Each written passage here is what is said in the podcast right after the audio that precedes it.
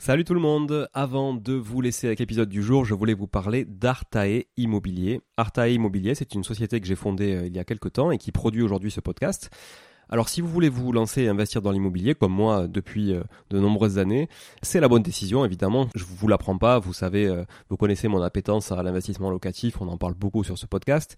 Mais peut-être que vous n'avez pas forcément de temps à y consacrer, peut-être que vous n'êtes pas sur place, peut-être que vous avez peur de faire des erreurs, peut-être que vous souhaitez simplement accélérer dans vos investissements et aller plus vite en déléguant. Eh ben, je pense qu'on est fait pour se rencontrer et échanger sur ce sujet-là, avec moi directement ou avec mon équipe. Et pour réaliser votre projet euh, sereinement, Artae vous accompagne avec une offre clé en main, spécialement conçue pour les investisseurs. Artae Immobilier, c'est une agence spécifique pour les investisseurs, 100% dédiée à eux et à l'investissement locatif. De l'acquisition du bien jusqu'aux travaux, puis à l'ameublement, à la décoration, à la mise en location. Vous êtes guidé, conseillé, accompagné de A à Z par notre équipe de pros que je recrute personnellement, et croyez-en mon exigence, je recrute que des gens compétents et composés surtout d'investisseurs aguerris ou s'ils le sont un peu moins, que je forme moi-même aussi au métier de l'investissement immobilier. Optez pour les étapes dont vous avez besoin sans problème, bénéficiez de l'accompagnement qui vous correspond. On est aussi votre coach tout au long de ce projet, vous montez en compétence grâce à nous, c'est du clé en main, c'est de la délégation, mais ça vous permet aussi de monter en compétence. Vous pouvez nous confier la recherche du bien, vous pouvez nous confier euh, uniquement les travaux, l'ameublement, la déco. C'est vraiment un accompagnement et un service sur mesure. Alors si vous voulez en savoir plus, n'hésitez pas à vous rendre sur le site euh, artae.imo, vous trouverez quelques informations à ce sujet. Sur le site également aussi investiratoulouse.com pour ceux qui voudraient investir en région toulousaine, mais on n'est pas basé qu'à Toulouse, donc on peut aussi vous accompagner ailleurs. Euh, mais ça vous permettra de, voir un petit peu la qualité aussi de, de réalisation qu'on peut produire pour votre compte. Et puis aussi à nous suivre évidemment sur Instagram, Arta Immobilier, très simple, ou sur LinkedIn Arta Immobilier. On partage aussi pas mal de réalisations qu'on fait, en tout cas pour le compte de nos clients. Et puis n'hésitez pas à nous contacter, à contacter notre équipe pour échanger autour de votre projet directement par email à contact artae, a r t a e, .imo, i 2 m o tout simplement. Voilà, l'équipe se fera un plaisir d'échanger avec vous sur euh, votre projet d'investissement et de vous accompagner tout au long de ce projet crucial pour se créer un patrimoine et s'enrichir et c'est ce qu'on essaie de faire tous ensemble en animant ce podcast ou en l'écoutant aussi euh, chaque semaine. Voilà. Merci encore d'être là. À très vite. Je vous laisse avec l'épisode du jour. Ciao ciao. Bonjour tout le monde et bienvenue sur Money Tree, le podcast qui vous parle d'investissement et de finances personnelles au sens large et sans tabou. Je suis Julien Calamotte, investisseur passionné et auteur du livre à succès S'enrichir grâce à l'immobilier. J'avais envie de partager ma façon d'investir, forcément, mais également de découvrir avec vous de nouvelles façons de faire fructifier notre argent. C'est pourquoi j'ai créé ce podcast pour y recevoir des invités qui nous partagent leur savoir et leurs expériences en toute simplicité. J'espère sincèrement que les échanges que je vais avoir avec l'invité du jour vont permettre d'enrichir vos connaissances autant que les miennes. Je vous souhaite une excellente écoute. Salut Mathieu. Salut Julien. Comment vas-tu? Ça va très bien et toi? Je fais une intro différente des autres. Euh, d'habitude, je fais euh, bonjour à tous, nanani, voilà, aujourd'hui j'ai le plaisir de recevoir, etc. Donc c'est pas que ça me fait pas plaisir de te recevoir, évidemment, ça me fait plaisir. Mais euh, j'avais envie de démarrer direct, salut, tu vois, voilà. Bah, démarre en direct, c'est quoi la première question? Mais bonjour à tous quand même, à toutes qui nous écoutaient. Mathieu Louvet, on a déjà échangé ensemble. On avait fait l'honneur d'assister à notre séminaire en mars, je pense, mars 2023, un truc comme ça, ça devait être. Donc t'étais étais venu à un séminaire spécifique IMO. L'IMO, c'est pas ton domaine. Alors on pourrait dire que ça allait indirectement avec de la SCPI par exemple. Ça c'est un peu, un peu plus euh, de, la pierre papier qu'on appelle. Mais ton domaine c'est plutôt les marchés financiers. Et euh, je voulais qu'on fasse un épisode ensemble pour parler des marchés financiers au sens large et peut-être rentrer dans le détail de deux trois trucs importants qui te semblent importants à toi. Pour la petite intro, tu as, as, une chaîne YouTube euh, qui s'appelle S'investir. Exact. On va dire S apostrophe investir, mais tout attaché. S'investir, donc euh, bon, comme son nom l'indique, c'est une chaîne qui traite d'investissement, particulièrement, donc on a dit dans les marchés financiers et les produits annexes à ça. Donc c'est une chaîne qui fonctionne pas mal, euh, qui finalement participe à l'éducation financière un peu des Français dans ce monde-là. Et j'aimerais bien qu'on revienne un petit peu ben, sur, sur ton parcours, qui tu es, qu'est-ce qui t'a amené justement à, ces marchés financiers, qu'est-ce qui t'a amené à vouloir démocratiser aussi euh, tout ça sur, euh, sur les réseaux sociaux et notamment sur, euh, sur YouTube, si on peut appeler ça un réseau social, j'en sais rien, mais en tout cas un vecteur de communication. Puis euh, nous dire qu'est-ce que tu fais aussi aujourd'hui et après on va rentrer dans, peut-être dans le vif du sujet hein, qui est bah, que sont les marchés financiers, quels sont les types de produits, quels sont les véhicules d'investissement et qu'est-ce qu'on peut y faire et surtout est-ce qu'on peut y mettre notre argent et le faire fructifier intelligemment? C'est surtout ça aussi le but du podcast. Voilà, à toi maintenant. Eh bien, beau programme. Alors du coup, bah, brièvement, moi je suis Mathieu Louvet, je suis euh, dans le sud, à Toulouse. Et euh, donc à la base, euh, j'étais ingénieur en intelligence artificielle. Je fais mes études sur Toulouse aussi. Et à la base, c'est surtout mes parents qui m'ont donné un peu la fibre de l'investissement, qui sont dans, dans l'immobilier, justement. Donc, ils ont, ils ont quatre biens immobiliers. Et voilà, ils m'ont toujours, tu vois, sensibilisé au sujet. Moi, j'ai eu un compte titre quand j'étais très jeune, une assurance vie. Et côté marché financier, on faisait pas les choses très correctement.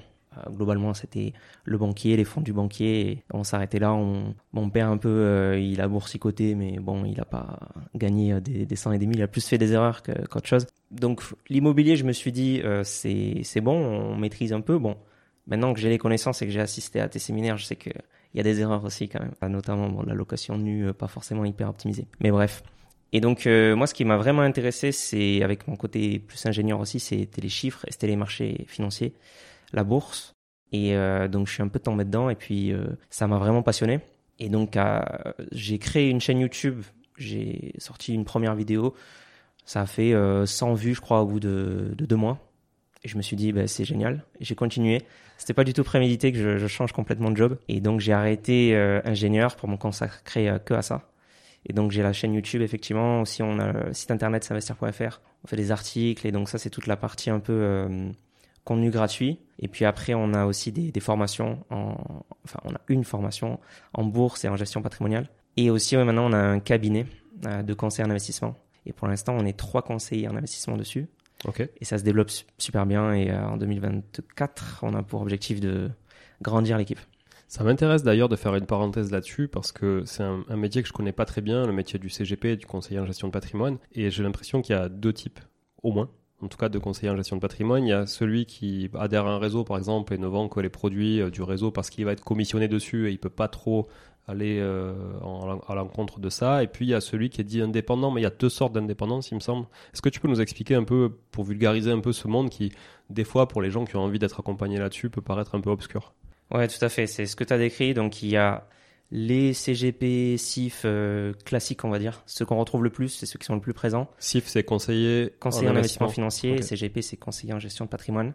Et donc, d'après l'AMF, l'autorité des marchés financiers, on a en France hein, autour de 75% des SIF CGP qui sont euh, non indépendants. Ça veut dire qu'ils sont rattachés à un réseau. Donc, très souvent, ils travaillent dans une banque ou dans un groupement ou dans des choses comme ça. Ils ont donc, euh, ils sont pas en architecture ouverte. Ça veut dire qu'ils ont un panel de produits à proposer au client. Et euh, c'est plus euh, le client qui doit fitter au produit. Donc c'est vraiment pas du sur-mesure. C'est pas du sur-mesure. C'est assez orienté. C'est ce qu'on peut dire. C'est assez orienté parce qu'effectivement ils sont rétro-commissionnés.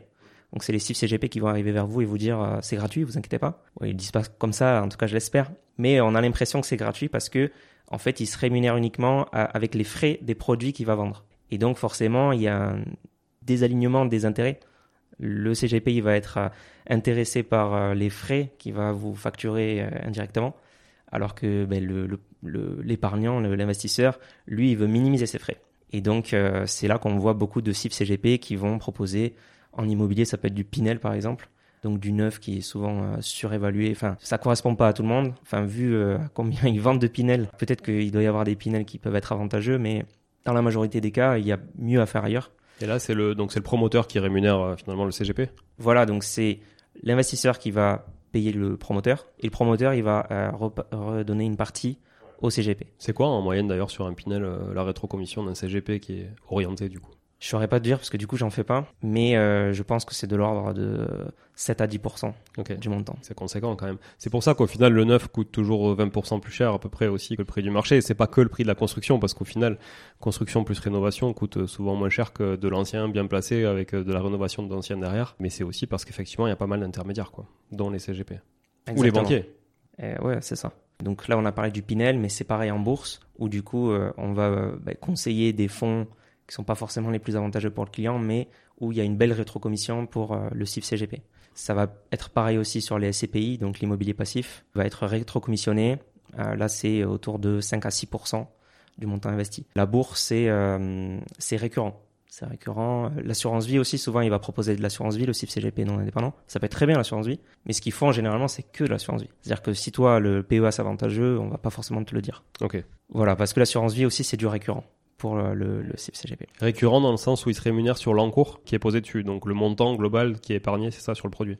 Voilà, et récurrent dans le sens où c'est tous les ans. Ouais, ok. Tous les ans, il va re- recevoir une, une rétrocommission. Donc tu as 100 000 euh, cette année, ton CGP il va toucher une partie de, un pourcentage de ces 100 000 qui sont placés, qui va être rétrocommissionné par euh, celui qui a, finalement propose le produit, quoi. Exactement. Donc, euh, ok.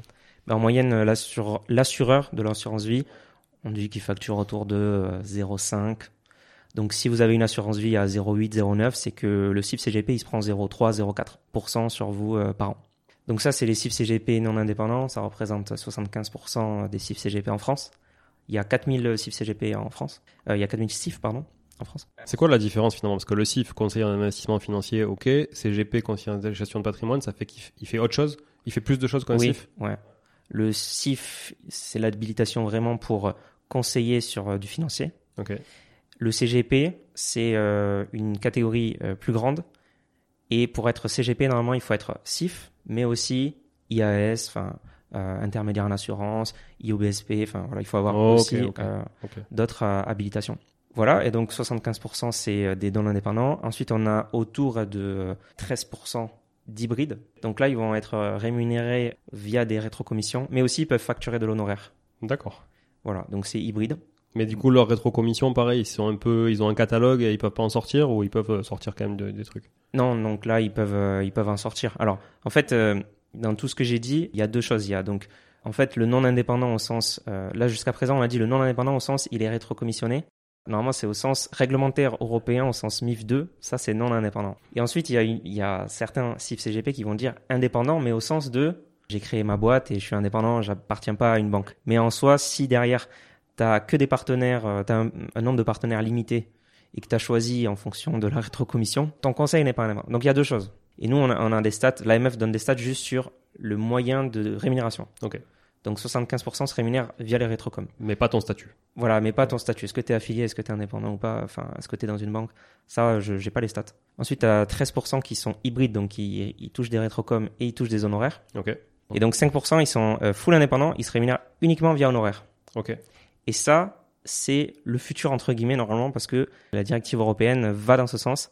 C'est ce qu'on voit déjà au Royaume-Uni, aux Pays-Bas, etc. Enfin, il n'y a pas trop d'autres exemples. C'est surtout aux Pays-Bas et au Royaume-Uni, c'est comme ça. Et l'Europe, l'Union européenne, va aller dans ce sens. Et d'ici 3, 4, 5 ans, c'est la directive en tout cas, ça va dans ce sens, c'est interdire aux euh, CIF de toucher des rétrocommissions et travailler uniquement par honoraire. Forcément, ça, menace pas mal de CIF CGP en France. Mais c'est beaucoup plus objectif comme conseil. Et ça, c'est ce que vous faites, du coup, chez S'investir. Ça. Donc vous, vous facturez des honoraires à vos clients. Exactement. Et comme ça, ça vous permet d'être hyper libéré sur le conseil que vous donnez, parce qu'au final, qu'ils prennent le produit ou qu'ils prennent pas le produit, vous, vous avez déjà tout ou partie de la rémunération, parce qu'après, peut-être qu'effectivement, ça n'empêche pas peut-être aussi de- d'avoir des partenariats derrière, euh, j'imagine, mais en tout cas, vous avez déjà un critère hyper objectif sur le conseil en amont. Ça, c'est important de Voilà, le dire. ça. Ce qu'on a tendance souvent à dire, c'est que quand c'est gratuit, c'est toi le produit.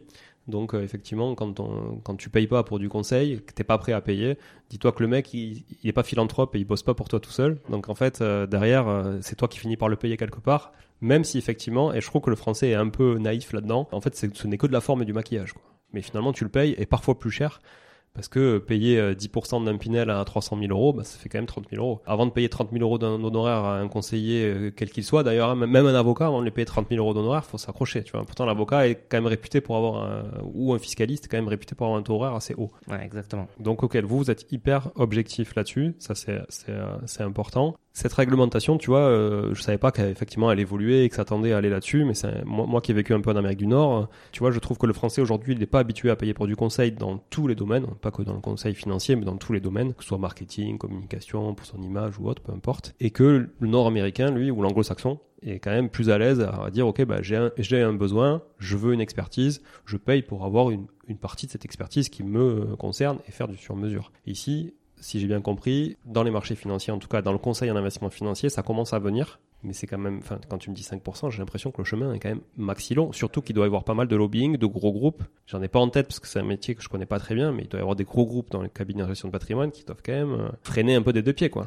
Évidemment, c'est exactement ce qu'on ce qu'on voit. Je suis allé récemment là au salon euh, CIF CGP, euh, donc c'était Patrimonia, c'est le plus grand salon de CIF CGP en France, et c'était vraiment la préoccupation de beaucoup. Ils se disaient mais comment on va travailler quoi? Ils savent pas faire autrement aujourd'hui ces gens-là. En même temps, vu la conjoncture, vu le Pinel qui va être beaucoup moins, enfin qui va être arrêté là, je crois, fin 2024, et qui était quand même une grosse manne aussi de business pour pour ces gens-là, hein, qui finalement euh, se reposaient non pas sur faire fructifier un patrimoine, mais sur défiscaliser, parce qu'en fait c'est ce qui fait bander les Français, c'est de payer moins d'impôts. Hein, enfin à la base, hein, je suis désolé pour le terme, mais c'est un peu ça. Du coup, eux, ils, finalement c'est une aubaine aussi parce qu'ils vont être obligés de, de se renouveler s'ils perdent ce Pinel, quoi. Oui, mais il y a plus que le Pinel. Comme je te disais, il y a l'assurance vie, tu peux facturer des frais dedans, il n'y a pas de souci.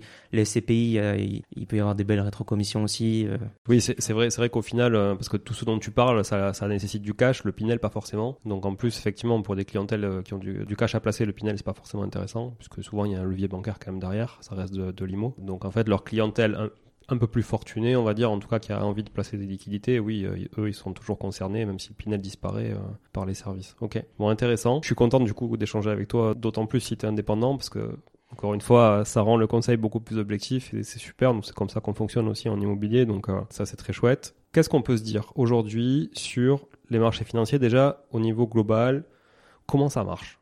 Marché financier Parce qu'on dit bourse, on dit marché financier, on dit donc là on parle de, manière macro un peu. Hein. comment ça marche euh, Comment ça marche une bourse qui, qui on voit là-dessus On avait fait un épisode avec euh, Étienne dont on parlait tout à l'heure d'ailleurs, euh, Étienne Monceau dont on parlait ensemble parce qu'on c'est une connaissance commune. C'était tout premier épisode du podcast. Il y a des, ça un petit moment. Donc on avait déjà repris les bases, mais je pense que c'est important de reprendre un peu les bases rapidement et après tu nous donneras quand même ta vision, tes tips, un conseil un peu gratuit au final. Mais bon, ça t'empêchera pas quand même de garder tes clients, je pense. Donc, euh, parce que vous allez beaucoup plus loin que ça. Qu'est-ce que tu peux nous dire sur le marché? Donc euh, je reprends euh, assez, de manière assez débutant. Comment ça marche un marché financier ouais. Comment ça marche? Qui c'est qu'il y a dedans? Pourquoi moi j'irais investir en bourse en fait? Quel est mon intérêt Quel est l'intérêt d'une entreprise d'aller en bourse? Ok. Donc euh, déjà une entreprise, très souvent c'est donc euh, divisé en actions, tu vois. Et euh, une entreprise pour se financer, globalement elle a deux options, soit elle lève de la dette via des obligations, via du crédit, soit elle lève des fonds. Et donc là, c'est de levée de fonds et c'est des gens qui vont apporter de l'argent pour acheter les actions. Et les gens qui vont acheter les actions, c'est les actionnaires. Ça c'est, on va dire, le marché un peu primaire. Donc ensuite, il y a les gens qui ont acheté les actions en bourse ils souhaitent un jour ou l'autre les revendre, tu vois, pour se faire une plus-value. Et c'est là où il y a la bourse qui rentre en jeu. Et la bourse, en fait, c'est quoi? C'est le bon coin. C'est acheter des actions à des gens qui ont acheté des actions avant de la boîte ou aux actionnaires euh, initiaux, hein. ça, ça, peut être ça, ou aux fondateurs. Mais en tout cas, euh, ensuite, quand il, y il va y avoir des échanges sur la bourse au jour le jour, c'est simplement le bon coin, c'est on achète à des revendeurs. On n'achète jamais à l'entreprise directement. Donc la bourse, c'est ça, c'est le marché secondaire qu'on appelle, qui est euh, donc différent du marché primaire où là on achète vraiment à l'entreprise. Alors, j'ai une problématique qui me vient comme ça. Si moi j'achète des actions que tu détiens d'une entreprise, je t'achète les actions, ouais. toi t'en as plus, mais je te file le pognon à toi, je le file pas à la boîte. Du coup, comment la boîte fait pour récupérer ces fonds-là? Si elle doit se financer elle, elle doit lever de l'argent grâce à, à la vente d'actions. Donc ça, c'est les levées de fonds où là, elle fait de la création de nouvelles actions. Ok. Et c'est là où tu vas payer la boîte finalement. Ok. Ok. Mais si effectivement tu fais euh, tu fais de l'achat à quelqu'un qui revend des actions et ça passe pas par l'entreprise, là, elle lève pas des fonds. Donc là, soit soit ça peut être des, actions qui sont cotées en bourse, c'est-à-dire où on va voir vraiment le prix varier au jour le jour.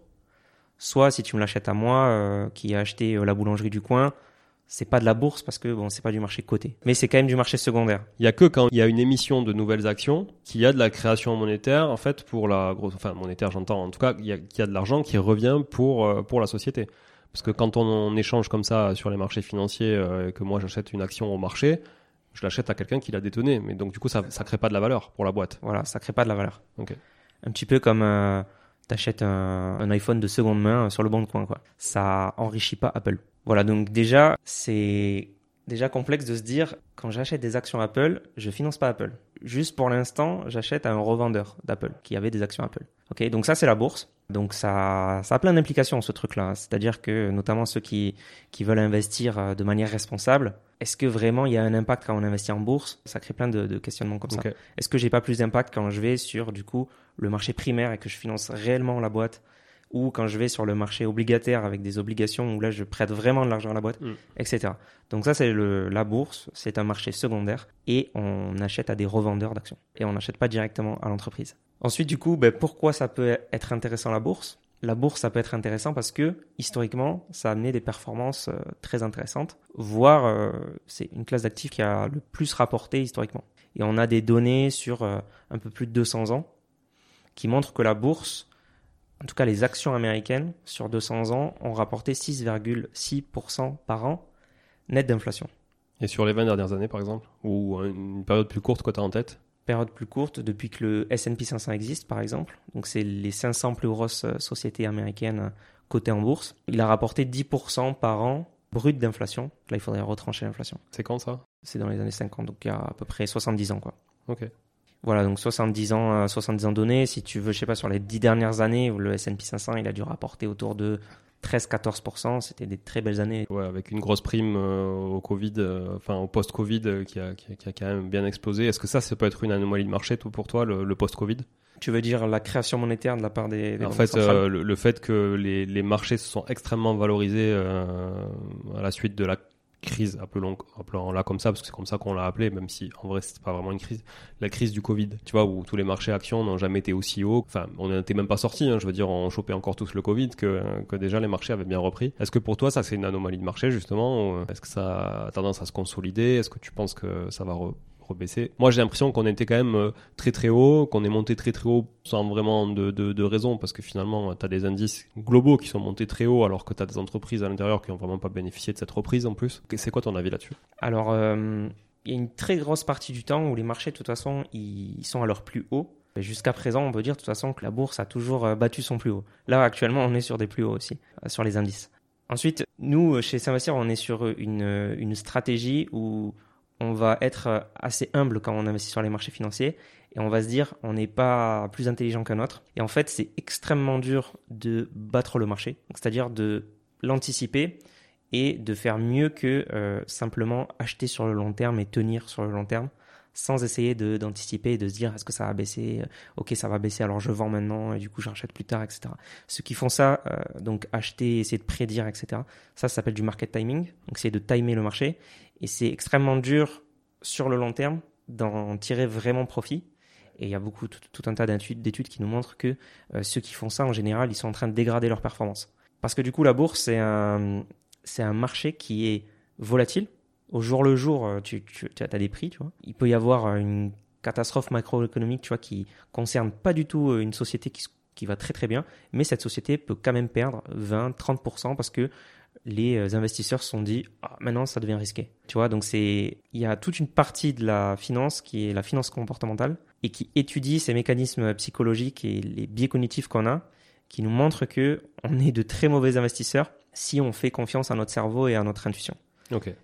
Et donc nous, la philosophie, c'est plutôt de dire ah, ben, regardez ce que disent les études, ce que disent les papiers euh, académiques et euh, ce qu'ont montré les, les, statistiques depuis X années c'est extrêmement dur de, de timer le marché.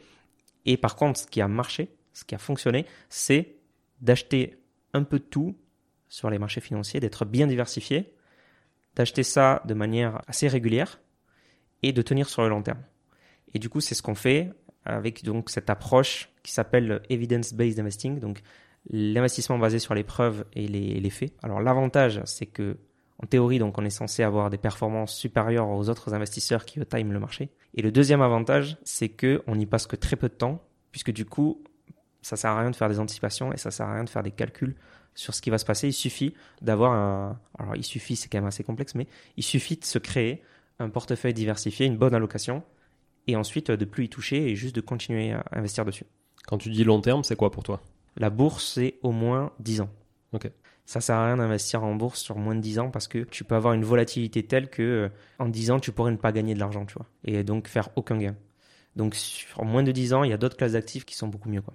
Lesquelles? Sur moins de 10 ans, donc on peut parler en ce moment, on parle beaucoup d'obligations par exemple sur lesquels tu peux te placer à des maturités de 2 ans, 3 ans, 4 ans, 5 ans. Donc l'obligation, pour ceux qui ne savent pas, c'est que tu prêtes de l'argent à une banque, c'est une dette en fait. Enfin, c'est une créance que tu as et une dette qu'a l'entreprise à qui tu prêtes. Voilà, tu joues le rôle de la banque pour euh, prêter à une, une entreprise ensuite qui doit te, te rembourser le capital prêté, mais aussi avec des intérêts. Hmm. Moi, je fais ça sur mes opérations de marchand de biens. J'ai des gens qui me prêtent de l'argent et je les rémunère. Euh, je leur rembourse le capital à l'échéance plus les intérêts euh, que j'ai calculés. Je le fais euh, bah, au degré à gré du coup à titre personnel. Donc là, c'est à plus grande échelle, c'est sur des marchés, c'est plus régulier. Voilà, c'est exactement pareil. Okay. Mais t'as aucune garantie quand même. Hein, oui. De, récupérer ton, ton dû quoi. T'as aucune garantie. Alors t'as quand même plus de garantie qu'un actionnaire par exemple. Oui. Quand une boîte fait faillite, on va d'abord rembourser les créanciers avant de rembourser les actionnaires. Oui. C'est juste. Voilà. Et sur euh, toi, par exemple, sur, euh, sur euh, ta dette que tu crées, c'est de la dette privée. Oui. Il y a quelque chose aussi qui s'appelle le crowdfunding immobilier. Par exemple, ça, ça peut être beaucoup plus court terme que la bourse, où donc tu vas prêter à un marchand de biens et en face, il peut te, il peut te donner des garanties quand même. Il peut te dire, euh, il y a une fiducie, il y a une garantie de premier rang sur, sur le bien, ou il y a des choses comme ça. Et donc, il peut y avoir des garanties. Tout à fait. Donc ça, c'est aussi une classe d'actifs plus court terme, plus adaptée pour quelqu'un qui veut pas placer sur 10 ans. Ok. Bon, très clair. Une fois qu'on est sur ce, sur ce marché, donc sur la bourse, on va appeler la bourse, plus, ça parle plus à tout le monde que les marchés financiers. Une fois qu'on est en bourse, donc tu as dit il y avait les actions, les obligations, ok, deux classes. Déjà, c'est quoi la répartition idéale? Ça dépend du timing, j'imagine, ça dépend des marchés, ça dépend de ton niveau de, de risque, etc., de tes objectifs Voilà, à plus, terme. de, plus tes objectifs, de ton profil de risque et, euh, et de ton horizon de placement. Ok. Surtout ça. Plus ton horizon de placement est long, plus tu mets d'actions, c'est ça, au départ? Ouais, ouais Et exactement. après, plus c'est court, plus tu arrives à la retraite, plus tu as de l'obligation ou de. Enfin, un peu moins d'actions risquées, en tout cas, des choses. C'est ça. Alors, ça dépend quand même du marché parce que il y a 5 ans, il y a 6 ans, il y a, il y a 7 ans, avoir des obligations en Europe avec des taux qui étaient même négatifs, ça pouvait Pas ne pas être euh, très intéressant du tout. Mais euh, effectivement, s'il y a un marché obligataire qui est rémunérateur, à l'approche de la retraite, ça va être très intéressant de commencer à sécuriser ton patrimoine et de diminuer ta poche action. Au niveau obligation, je me suis toujours posé la question c'est quoi, pas le mieux, mais en tout cas la différence entre une obligation d'État et une obligation privée d'une entreprise qui est cotée Donc une obligation d'État, tu vas vraiment prêter à l'État français ton argent, c'est l'État français qui va te rembourser et qui va te payer les intérêts. Alors qu'une euh, une obligation privée, une obligation d'entreprise, tu vas euh, prêter ton argent à euh, une boîte. Est-ce que c'est plus sécure de prêter à l'État ou de prêter à une boîte? Ah, Ça dépend quels États et quelles entreprises. Donc si tu prêtes en Europe, la référence c'est l'Allemagne. L'Allemagne est censée être le, le taux sans risque, c'est-à-dire l'obligation la moins risquée euh, en Europe. Et c'est quoi le taux actuel par exemple aujourd'hui? En Allemagne, c'est 2,6% aujourd'hui. Tu prêtes du pognon à l'État allemand? S'il y a des obligations fractionnées, oui. Ouais, les voilà. obligations qui sont fractionnées, ok. Donc tu peux. Il y a des ETF sur les obligations? Oui. Ouais, bon, on en parlera après du coup. Donc ça veut dire que je peux mettre, euh, effectivement, c'est fractionné, je peux mettre euh, une petite part. Donc je prête à l'Allemagne, je suis à 2 et quelques pourcents, t'as dit combien? De Là, c'est entre 2,6, 2,7 Ok, Euh, le taux allemand, 10 ans, voilà, il est à 2,6. Ok. Taux allemand à 10 ans, ça veut dire que moi je suis pas obligé de prêter sur 10 ans. Alors, euh, tu peux euh, retrouver ton investissement avant, tu peux vendre ton obligation sur les marchés. Maintenant, t'es pas sûr que, enfin, t'es pas sûr de retrouver le prix auquel tu l'as acheté, parce que les ah marchés sont volatiles. Par contre, si tu tiens ton obligation sur 10 ans, Ouais. là, peu importe ce qui s'est passé entre temps, si les prix des obligations ont monté ou baissé, peu importe, t'es censé, effectivement, si l'État allemand n'a pas fait faillite, et bien sur 10 ans, tu vas du coup euh, toucher tes intérêts de 2,6% par an pendant 10 ans. C'est un prêt in fine. Donc, euh, c'est au bout de 10 ans qu'il te rembourse, que l'État allemand te remboursera le capital initial. D'accord, donc il y a, il y a un capital garanti par l'État. Garanti ou pas?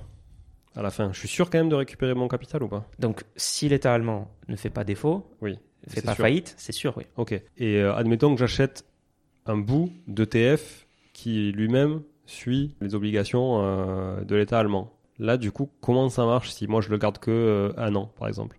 Je prends mes 2,6 quand même de, du coup de coupon, donc d'intérêt ou pas? Alors, un ETF, en général, ce qu'il va faire, c'est qu'il va diversifier hein, euh, sur plusieurs obligations. Ok. Et tu as deux sortes d'ETF. Tu as les ETF qui vont faire un roulement d'obligations.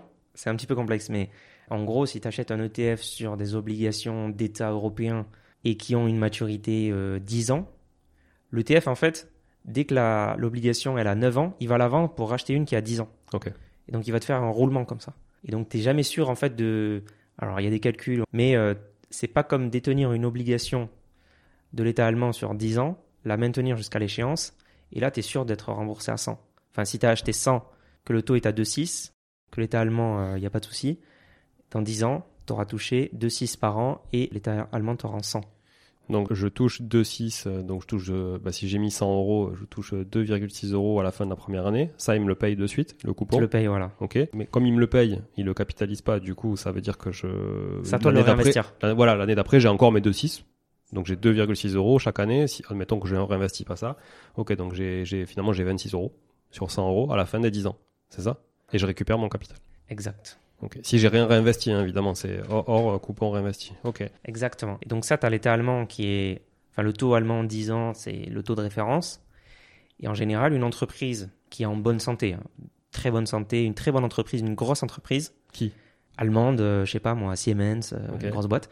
Imaginons, je ne connais pas la notation euh, obligataire de crédit sur euh, Siemens, mais imaginons qu'elle est bien notée, Si elle émet une obligation à 10 ans, du coup, on va partir du taux de l'étalement de 6 et on va se dire, bon, c'est quand même une entreprise, c'est moins sûr que l'étalement. On rajoute un certain spread. Ça, ça dépend du marché, c'est l'investisseur qui décide. Donc le spread, c'est la différence quoi entre la, base entre. le- Voilà. Et donc, on va dire, euh, bah, Siemens aujourd'hui se finance à 10 ans à euh, 4% par exemple. Ok. Voilà. Et si tu as une, une entreprise qui est beaucoup plus risquée que Siemens parce que c'est beaucoup plus petit, euh, sur un marché qui est pas en croissance, ou enfin, je sais pas, où il y a des problèmes au niveau de sa santé financière, le taux d'intérêt au lieu qu'il soit à 4, il va peut-être être à 5, 6, 7, 8%, 9%, Ok. parce que c'est une obligation qui va être bien plus risquée. Tu me parlais des risques tout à l'heure. Donc voilà, ça dépend vraiment des entreprises et, et des États qu'il y a derrière. Pareil, tu prends un État euh, dont les finances sont pas très sûres, très endetté, ou tu prends la Grèce euh, dans les années 2010, et ben là, il y avait des taux qui étaient bien plus élevés que certaines entreprises qui se comportaient très bien ailleurs. Ok. Voilà. Mais en général, on dit que les obligations d'État sont moins risquées que les obligations d'entreprise. Mais moins rémunératrice. Si on fait l'amalgame, voilà. De toute façon, il y a toujours ce couple rendement-risque. euh, Plus, plus tu vas prendre de risques, plus tu peux gagner à la sortie, mais plus ça peut te coûter aussi. euh, Voilà, exactement. Ok. Bon, très clair sur les obligations, parce que tu vois, c'est un truc qui est pas forcément. On parle souvent d'actions, ça fait rêver tout le monde d'acheter euh, l'action de Intel, de machin. Oui, euh, j'ai une action Google, j'ai une action LVMH, etc. Mais au final, les obligations sont plus intéressantes, peut-être des fois aussi, hein, en fonction des- du market timing ou des choses comme ça, quoi. Et En des fonction du objectifs, marché, ouais. des objectifs En du marché. des taux. ouais. euh, ouais. Et là, c'est vrai qu'il peut y avoir aujourd'hui une fenêtre de tir sur les obligations, Ouais. où on a une santé financière des entreprises qui est plutôt bonne, et des taux quand même qui sont corrects. On a vraiment un risque qui est, qui est rémunérateur là. Parce que c'est quoi l'intérêt pour une entreprise de se financer sur un marché justement plutôt qu'auprès d'une banque?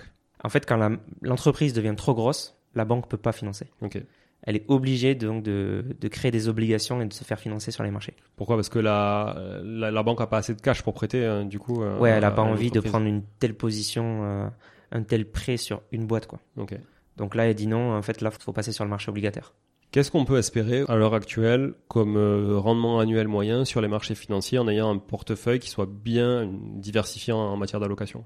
Donc, c'est difficile d'anticiper, tu vois, les, les Ouais. performances futures des marchés.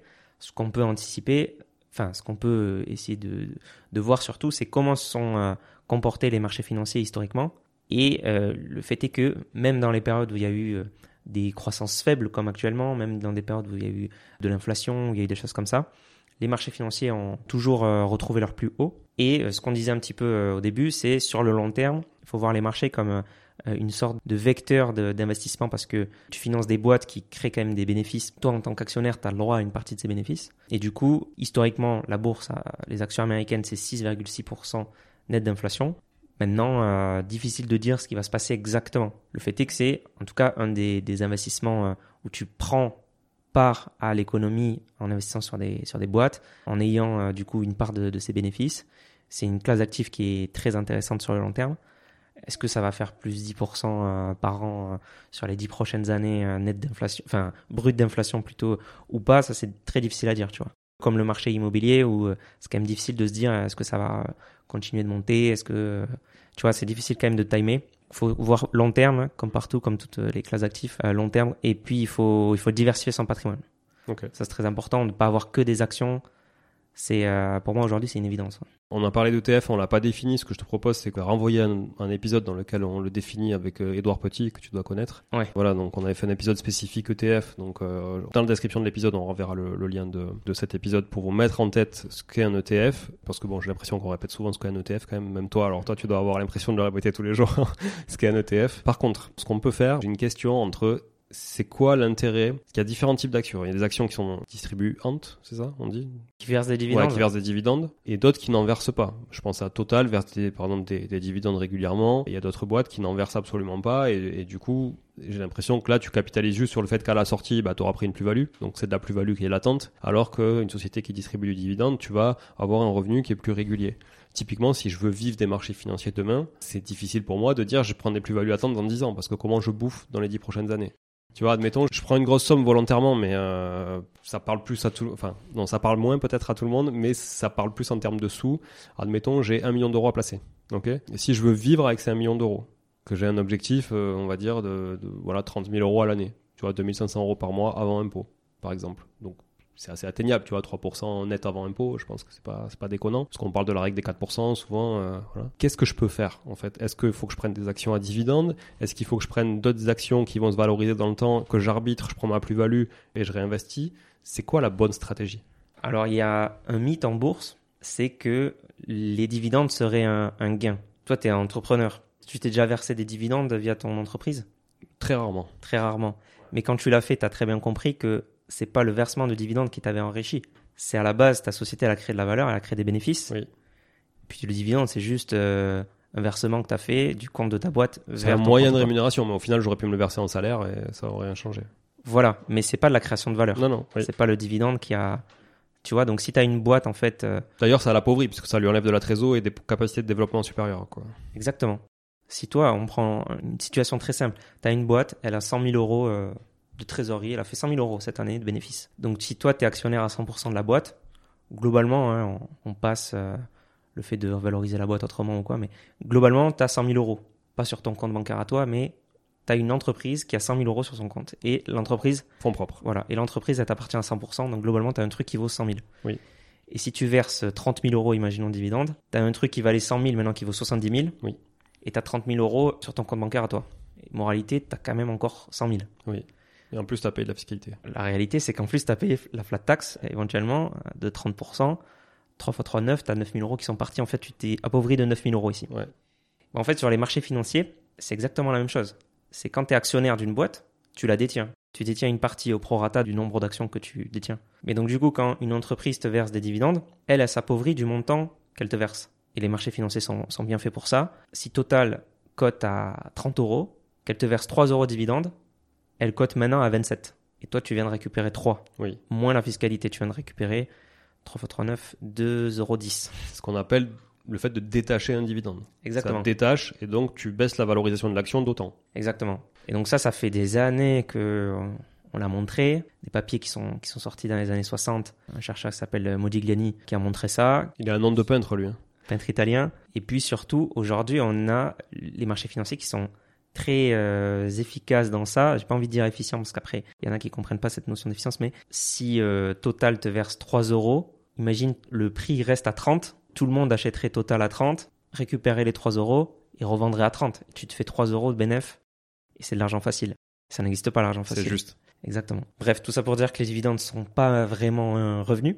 Mais, je suis désolé, hein, parce que c'est pour pas oublier, on reprend l'exemple de 30 euros. Je prends mes 3 euros. Mon patrimoine ne vaut plus que 27 plus 3 en liquidité. Alors qu'avant, il valait 30, mais en full euh, bloqué, on va dire, ok? Donc là, je récupère 3 en liquidité. Exact. Donc la ventilation de mon patrimoine est quand même différente. C'est-à-dire Oui. que d'un côté, j'ai des liquidités, de l'autre côté, j'ai 27. Mais si je revends jamais, et que la boîte, pendant 10 ans, elle paye des dividendes tous les ans, moi, ça me fait quand même un revenu récurrent. Et en fait, cette perte, comme on dit, hein, pas vendu, pas perdu, cette perte, finalement, elle n'est que sur la valeur brute de mon patrimoine qui, elle, finalement, aura été quasi flat dans le temps si la boîte se valorise pas. On est d'accord, puisqu'à chaque fois, euh, Oui, c'est oui. un jeu d'équilibre. euh, Parce que finalement, comme la boîte se valorise, ça remonte un peu, ça redétache, ça rééquilibre à chaque fois. Ouais.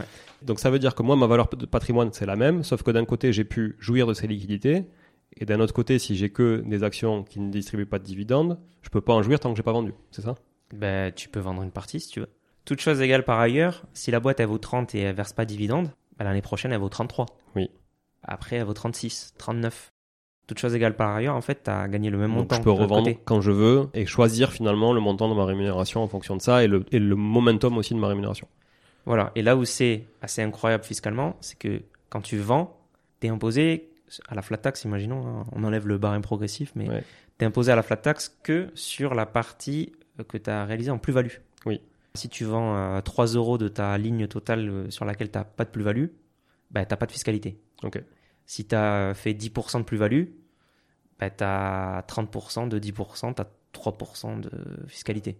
Alors que dès qu'il y a un dividende qui est versé, c'est 30% du montant total. C'est une grosse optimisation fiscale. Au lieu de toucher les dividendes, vendre une petite partie.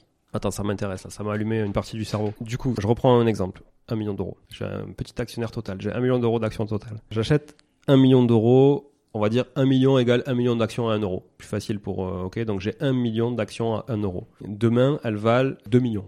Elles ont doublé. Dans 10 ans, elles valent 2 millions.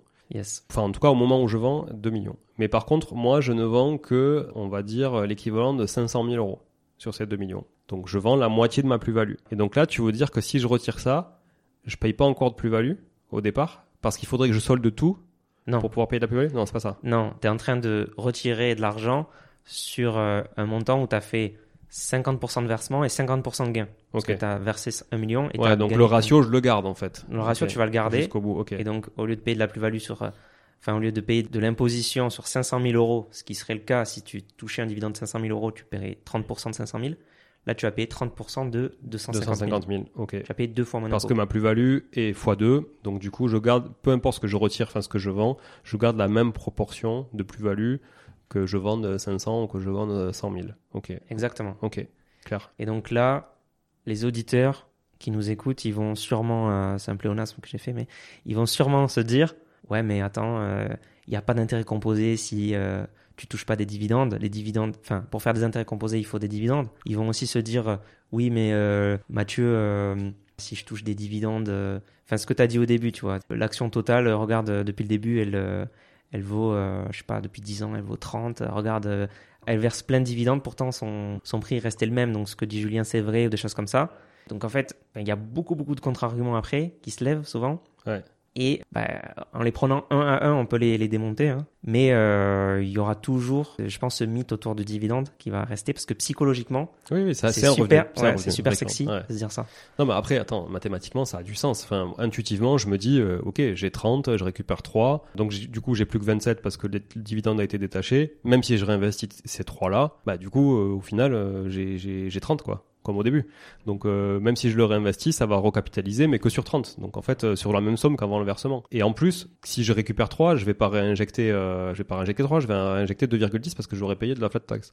Exactement. Donc, finalement, c'est même moins intéressant, comme tu le dis, que de le laisser dessus. Exactement. Mais pour ça, je pense qu'il faut avoir une vision plus long-termiste, tu vois Parce que j'ai l'impression que ce qui attire les gens qui ont des actions à dividendes, c'est ce côté revenu oui, à très ça. court terme. Ouais, exactement. Tu vois, de suite, tac, je mets euh, 10 000, hop, j'ai un revenu, ok, j'ai des dividendes, ça m'arrondit mes fins de mois, ça me paye des restos, tu vois. Exact. Effectivement, si tu les laisses, ça te paie pas les restos parce que ça continue de grossir ton patrimoine. En fait, c'est un peu comme l'immobilier. Je fais le parallèle parce que c'est un podcast très immo quand même. Quand tu as un gros patrimoine avec beaucoup de dettes, bah, ça t'enrichit pas euh, instantanément. Ça t'enrichit à terme parce que quand tu seras net de dettes, c'est là où tu vas avoir la puissance de l'immobilier. Mais c'est pas en prenant 30 euros de cash flow par mois sur trois appartes que ça va te changer la vie.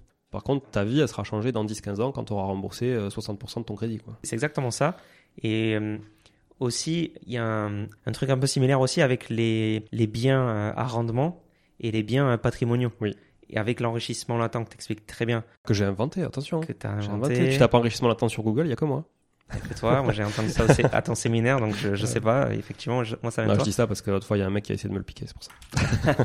ça m'a vexé. Ben, c'est un peu pareil. Tu as des actions qui vont être, à, par exemple, Amazon, Google, l'action de, de Warren Buffett, Berkshire Hathaway, qui n'ont jamais versé de dividendes. C'est un petit peu les investissements euh, patrimoniaux, si je fais le- Ouais. l'analogie un peu avec l'immobilier. Versus des actions, et donc, attends, juste avant, euh, Amazon, Google, euh, Berkshire Hathaway, euh, des boîtes euh, qui ont explosé hein, en bourse, hein, Je connais pas. sans verser de, de dividendes. Euh, versus des boîtes à haut rendement, tu vois, qui vont te verser euh, 10% par an. Et ça, c'est plus des investissements en immobilier à rendement, Ouais. où les gars, ils vont chercher des biens un peu plus Ouais, pourris. ouais, mais- clairement. Psychologiquement, ça rassure d'avoir des gros loyers ou, enfin, même, ça peut être intéressant en immobilier, je dis pas le contraire. En bourse, c'est quand même moins intéressant quand même parce que, en général, si tu prends quand même 10% de dividendes sur un compte titre et que tu prends 30% de flat tax, ça, vraiment, pour euh, contrer ce 3% de performance en moins, c'est difficile. Oui. C'est très très difficile de sélectionner des très bonnes actions pour réussir à faire ça. Déjà de base, sélectionner des très bonnes actions pour faire mieux que le marché, c'est quasi impossible. C'est quoi d'ailleurs la stat? Parce que j'entends souvent de trucs un peu différents. C'est quoi la stat que tu as toi en tête des traders qui battent le marché par exemple? Alors, il y a des traders et il y a des investisseurs. Déjà, les, les traders qui font vraiment euh, des choses euh, qui n'ont rien à voir avec l'investisseur particulier qui va sélectionner ses actions. Je pense notamment à un trader très connu qui s'appelle euh, Jim Simmons, qui a un fonds qui s'appelle Médallion. Et lui, il gagne de l'argent, non pas en investissant sur les actions sur le long terme, mais grâce à des armées d'intelligence artificielle, de statisticiens, des mecs qui vont trouver des anomalies dans des marchés hyper exotiques, qui vont peut-être faire des va-et-vient très rapides. Et voilà. Donc lui, il gagne 60% par an Ah ouais, depuis la création du fonds.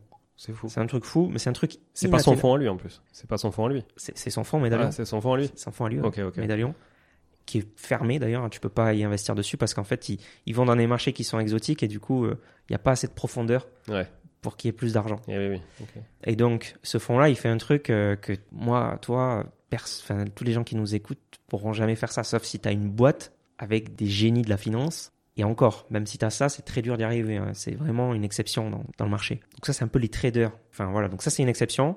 J'ai pas vraiment la stat de quel point les traders professionnels arrivent ou pas. En tout cas, sur les particuliers, ça c'est l'AMF qui a fait une étude sur ça. 89% des traders euh, particuliers qui faisaient sur du, du forex, Forex, c'est du marché financier sur la devise. hein. sur les devises. Donc, euro- j'échange de l'euro contre du dollar. Ou, Voilà, exactement. du yen. euh.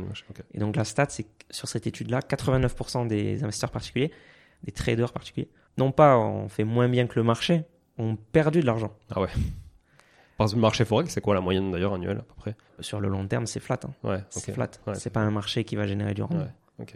Donc euh, globalement, euh, voilà, c'est puis surtout pour marcher, enfin pour trader sur du forex, tu utilises des produits dérivés qui vont être euh, très souvent avec des frais associés, etc. Il y a beaucoup qui ont surfé sur cette vague, j'ai l'impression, là, ou je sais pas si c'est encore le cas, mais en tout cas pendant le Covid, là, beaucoup qui ont surfé sur cette vague Forex, je vous vends une formation, un truc, ou des outils, des outils pour trader automatiquement sur le Forex.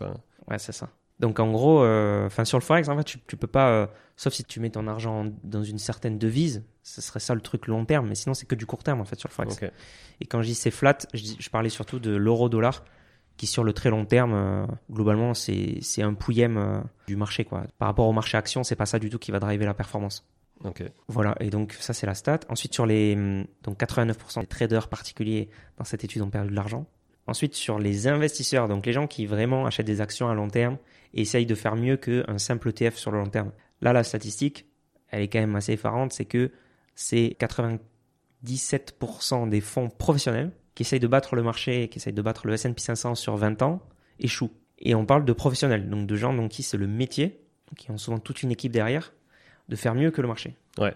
Et c'est pour ça que je disais au début que nous, on essaie d'être assez humble sur le marché financier parce que si 97% des pros sur le long terme, sur 20 ans, n'arrivent pas à battre le marché, c'est quand même, il y, a une, il y a une anomalie. Et ça, ça peut s'expliquer. Il y a plusieurs raisons, peut-être qu'on aura le temps de les évoquer. Et pour les particuliers, c'est pire que ça. C'est-à-dire qu'en général, les particuliers, ils ont un, un lag de, de performance autour de 3, 3,5% de performance par an en moins. 3,5 points de pourcentage. Ouais, 3,5 points de pourcentage. Donc si le marché fait 10, eux ils font 6,5 quoi. exactement. Ok.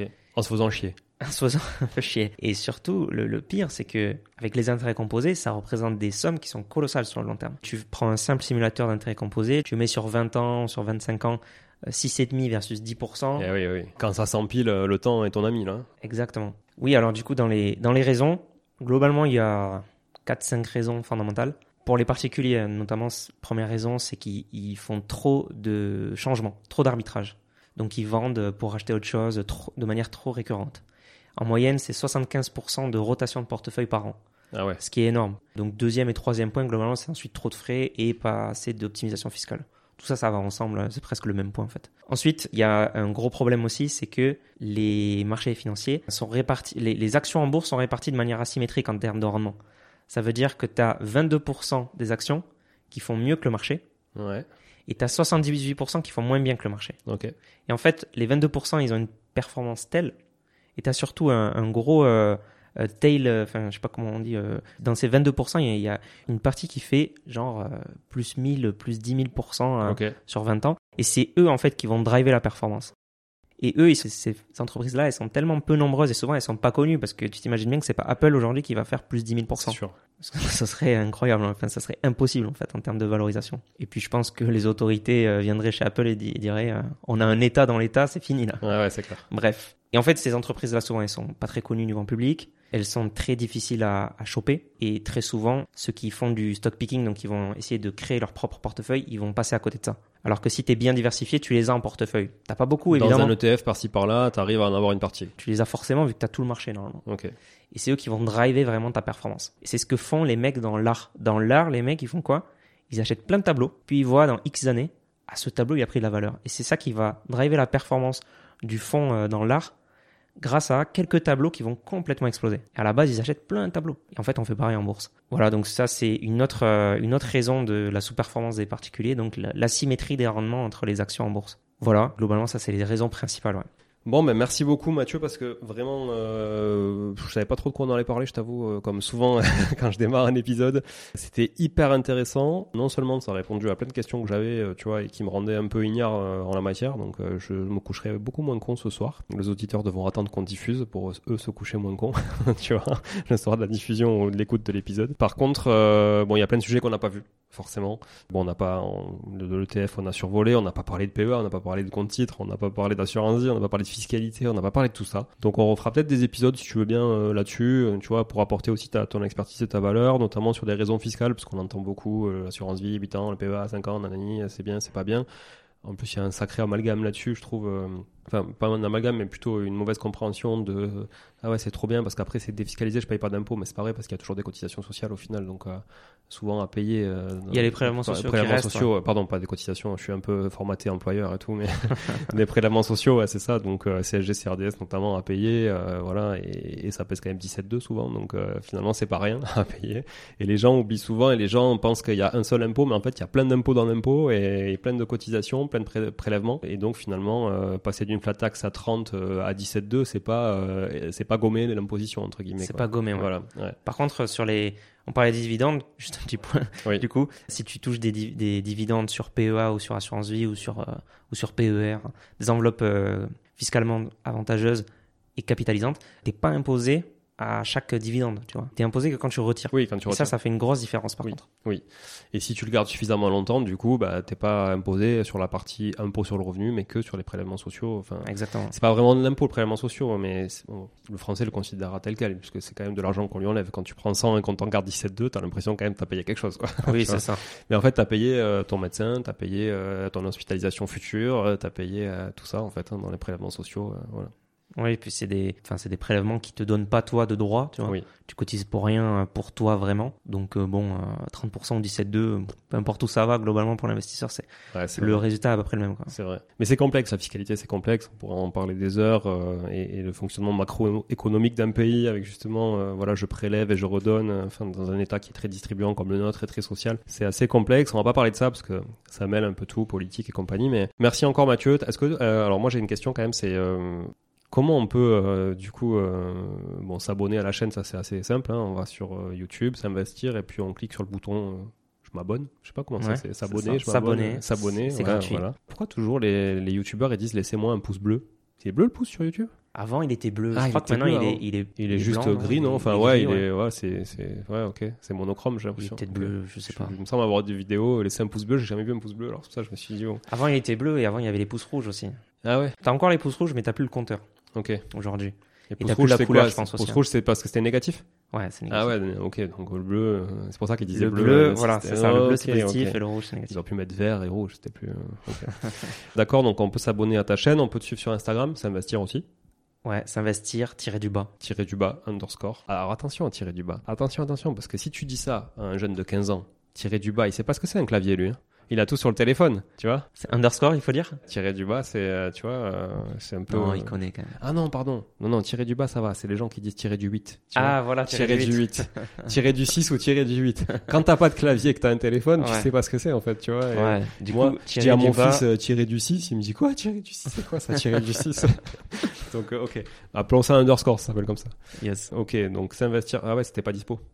Le, le nickname. C'était pas dispo, c'est un. C'était il y a trois ans hein, quand j'ai commencé l'Instagram, mais c'était un truc de tir à l'arc. C'est quoi le rapport? S'invest, tire, et tir. S'invest. C'est une ville Ouais. ou quoi S'invest. Je sais pas. Ah ouais, c'est juste un jeu de mots, je pense, avec tir à la fin. Ah ouais, peut-être. Je sais pas.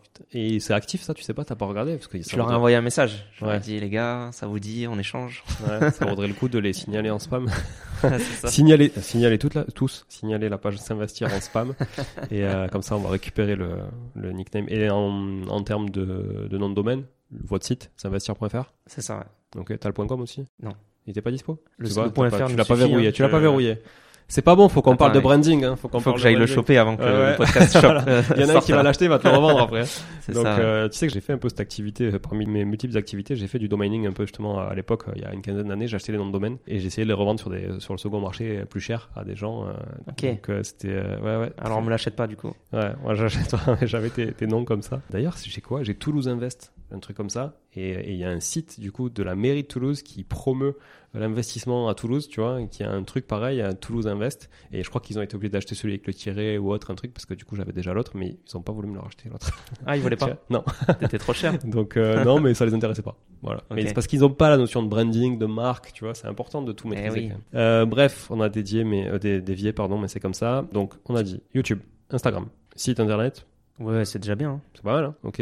Tik- TikTok, tu fais du TikTok un peu ou pas? Voilà, j'allais dire, je suis sur d'autres réseaux, mais vraiment, je suis pas actif, quoi. Twitter, Ouais. TikTok, euh, LinkedIn, pour l'instant. euh. Pas trop actif Rien du tout. Ouais, C'est du taf, hein. Mais LinkedIn, ça va venir. ouais. C'est vraiment du taf quand même. Tous ces, tous ces réseaux-là, Ah ouais. surtout que tu animes souvent, tu publies quand même du contenu, une vidéo par semaine. Plus les réels sur Insta euh, issus des vidéos, j'imagine. Donc, exactement. coup, avec des publications régulières. Allez vous abonner. T'en as combien d'abonnés là? Sur YouTube, on doit être à 96 000. C'est pas mal ça.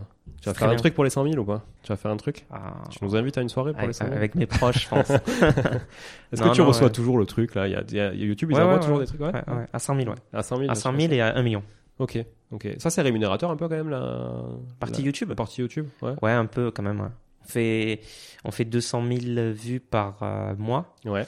et on touche autour de 1500, 1600 euros par Ok. mois. Ouais, c'est pas mal, c'est cool. Ouais, ça paye euh, le montage des vidéos, le truc, enfin un peu de temps investi quoi. Ça, après, nous, notre niche euh, investissement, elle est plus rémunératrice que d'autres niches. Tu vois. Ah ouais, ah ok, c'est par euh, catégorie comme ça, comme l'affiliation, ok. Exactement. Ah ouais. Et le pire, c'est quand je fais du tout public où, du coup, les annonceurs, ils savent pas trop quoi cibler. Et là, tu touches encore moins. Tu vois, les youtubeurs, les plus gros youtubeurs, ils... enfin, moi, je touche du euh, 7 à 8 euros pour 1000 vues. Ok, Les plus gros youtubeurs, ils touchent autour de 1 euro, 1 euro 50 pour 1000 vues. Ok. Mais évidemment, ils font beaucoup plus de vues. Bon, du volume, ouais, ok. Et Insta, t'as combien d'abonnés? 25 On a non, 25 000, comme ça, je crois. Ouais, 25, Mm. ok. Pff, ça me fait rêver, moi. J'en ai 10 fois moins, euh, pff, je galère là. À chaque fois que j'ai un nouvel abonné, je, com- je sais comment il s'appelle et je, vais sur son profil et tout, tellement c'est rare.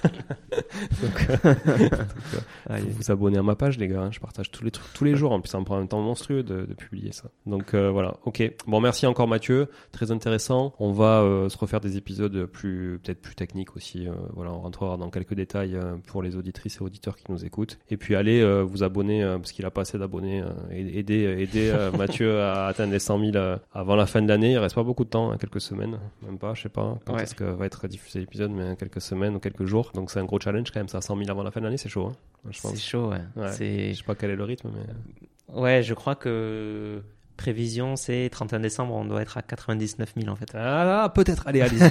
allez-y, tous, tous, tous. Dé- Désabonnez-vous après, c'est pas grave. Mais allez-y, allez-y au moins, allez-y.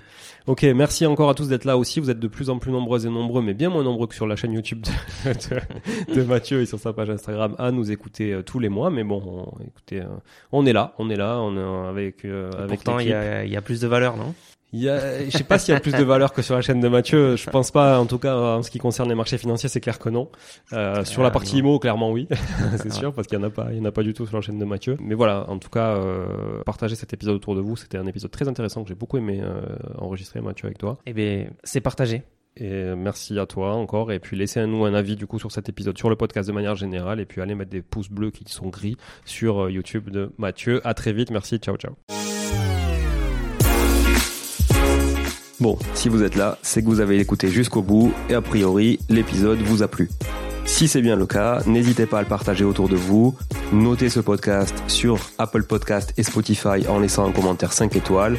Je ne vous le répéterai jamais assez, mais c'est grâce à vous que ce podcast vit aujourd'hui et peut continuer de vivre en vous proposant un contenu toujours plus qualitatif. Merci encore. Je vous retrouve très vite sur un nouvel épisode de Money Tree. En attendant, je vous souhaite la meilleure des réussites dans vos projets et un bon enrichissement. À très bientôt.